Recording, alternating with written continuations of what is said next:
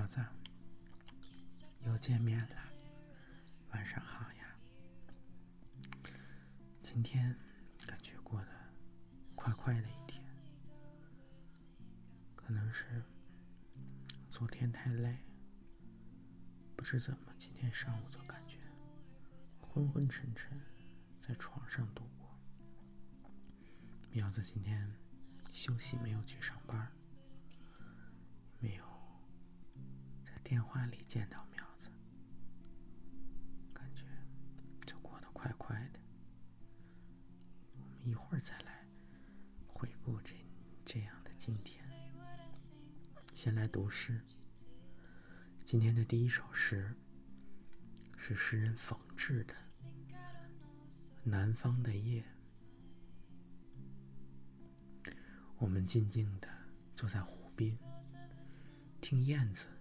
给我们讲讲南方的静夜。南方的静夜已经被他们带来，夜的芦苇蒸发着浓郁的热情。我已经感到了南方的夜间的陶醉，也请你嗅一嗅这芦苇丛中的浓味。你说大雄性总像寒带的白熊。望去，使你觉得全身都凄冷。这时，燕子轻轻地掠过水面，凌乱了满湖的星影。请你看一看吧，这湖中的星象。南方的星夜，便是这样的星象。你说，你疑心那边的白果松，仿佛……树上的积雪还没有消融。这时，燕子飞上了一棵棕榈，唱出来一种热烈的歌声。请你听一听吧，燕子的歌唱。南方的林中，便是这样的景象。总觉得我们不像是热带的人，我们心中总是秋冬般的平静。燕子说：“南方有一种珍奇的花朵，要经过二十年才开一次。这时，我胸中忽觉得有一朵花儿隐藏，它要在这静夜里火一样的开放。”再下一首诗。是诗人李元胜的惊奇。一些小事情构成了活着的我，而从前的房屋和人群已经在某种玻璃中，现实正向那儿流去。我向所有活着的生物致敬。我停留之处，花朵，太阳。被河水冲歪的小船，都在平静地表达自己。我们深处有一种快乐向上的东西，它是包围着生命的一切永远令人惊奇。没有多余的日子。夜里，我听见河上传来的歌声。不需要解释，我们。都是月亮的一部分。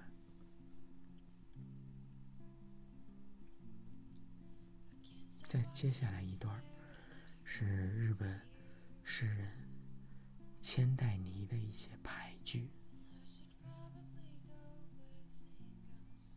梅花香中食白饭，足以此事。”我忘了我的胭脂红唇，啊，清水，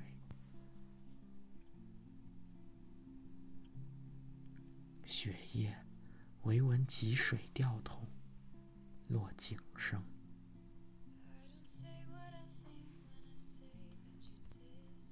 感觉拍剧不好玩接着念诗。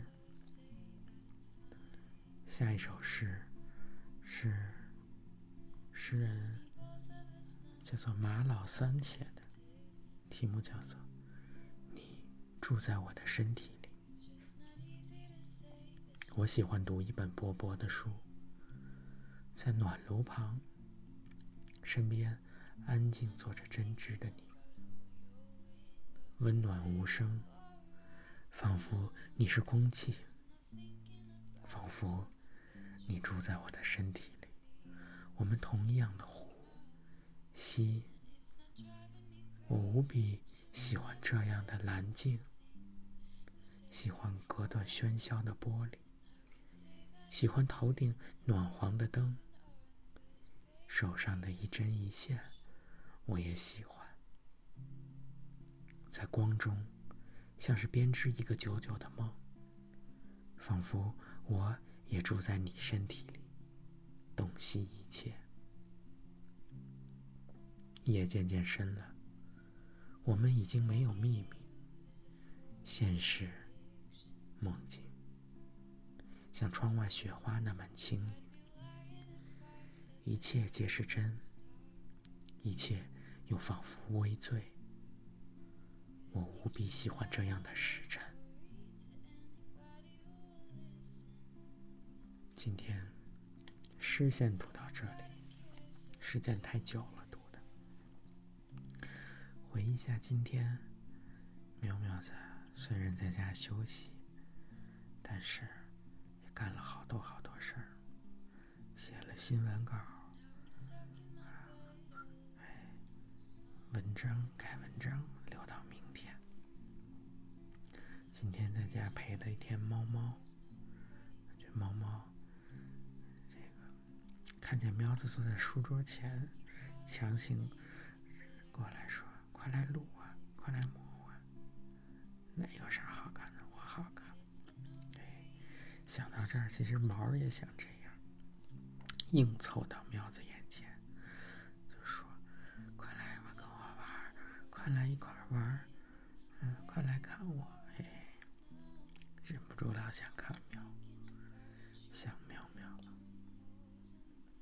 今天毛去了。邮局，又发送了。第二封的信件。明天就是感恩节了，看来感恩节属于感恩节的信件。要稍微晚两天再到了，不过也无伤大雅。默默的心一直在这里，跟妙妙在一块儿呢。今天听到苗子说，哎，昨天。梦到了毛毛，哎，练出了一身腱子肉，那得必须得是毛熊毛狗都得锻炼，都得。最近这一个来月，屋里太小，施展不开，等着下周健身房一开，毛毛就要去猛练一番。说到这儿，前两天毛毛也做了个梦，梦着自己变成了毛狗，跑去找喵了，想喵喵，还跟猫猫玩，还蹭喵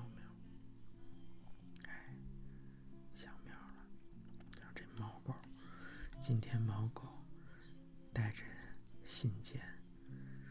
狂奔飞跃亚欧大陆，飞奔到苗子眼前。